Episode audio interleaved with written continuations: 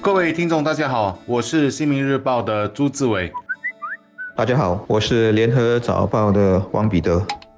美国总统选举的正式结果还没有尘埃落定，一些州的少许邮件选票还在计算。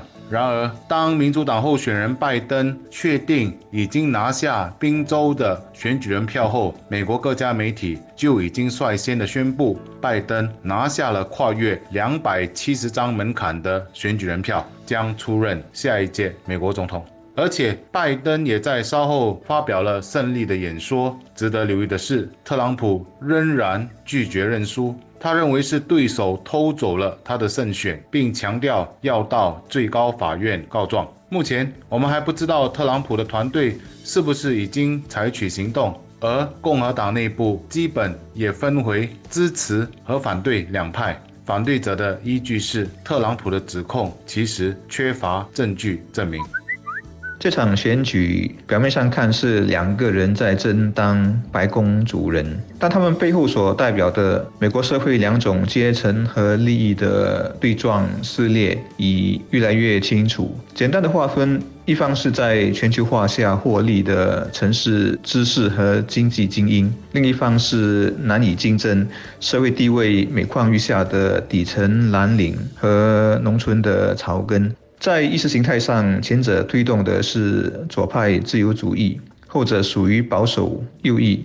对自由化和全球化极力的抗拒，这两股势力越来越水火不能相容。就算不会酿成长期的动乱，也会正如前副总理尚达曼比较客气的描述，以几乎形同美国国内内战。拜登虽然以史上最高票当选，但我觉得他没办法拉近这两派的距离，治愈这道深深的伤痕。必须知道，投票给他的人有好一些不完全。是认同他的，只是太过厌恶特朗普了。摆在他面前的是一堆烂摊子，最棘手的包括险峻的疫情以及经济的形势。另外，他毕竟年事已高，能不能胜任这个艰巨的工作也很让人担忧。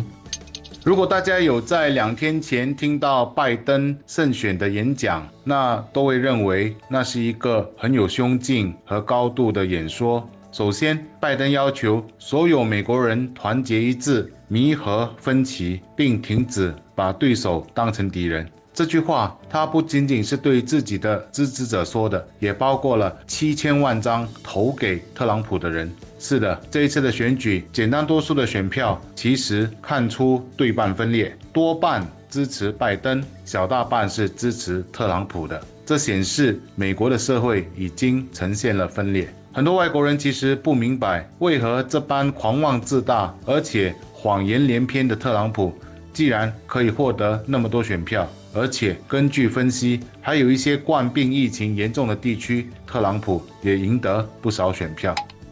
我想，我们要比较深入的去看待这个问题。很多蓝领阶级的美国人都认为，特朗普的经济政策是利于他们的，真正做到让他们保住工作。所以，相信拜登在上台以后，这是他必须改善的部分。然而，这两天，我认为最能说出世界上绝大部分人心声的，还是来自美国 CNN 电视台时事评论员范琼斯在评论节目上哭着所说的一段话。他说：“作为一个父亲，现在的我可以松一口气。”我终于可以告诉我的孩子们，品行是重要的，是有意义的；诚实是重要的，做一个好人也是重要的。这名评论员暗指的当然是特朗普过去的行径，很难让家长说服和教育孩子。这段画面曝光后，已经在世界各地的社群网站上疯传了。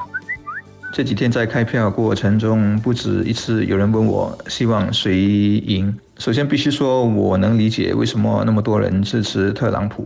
他的反全球化、反堕胎、反经济停摆，包括反移民、反征税等等政策，确实符合不少美国人的信念和利益。我甚至也认为啊，他确实做了一些对的事情。但很自然，因为我不是美国人，置身千里以外，这些都不会是我的优先考虑。我首先会想说，下来谁当美国总统？那世界上发生军事冲突的概率会少一点。还有就是一个超级强国，如果整天讲什么都必须他优先，然后今天退出这个协议，明天退出那个组织，这肯定不是我想看到的全球局面。特朗普就是这么一意孤行的。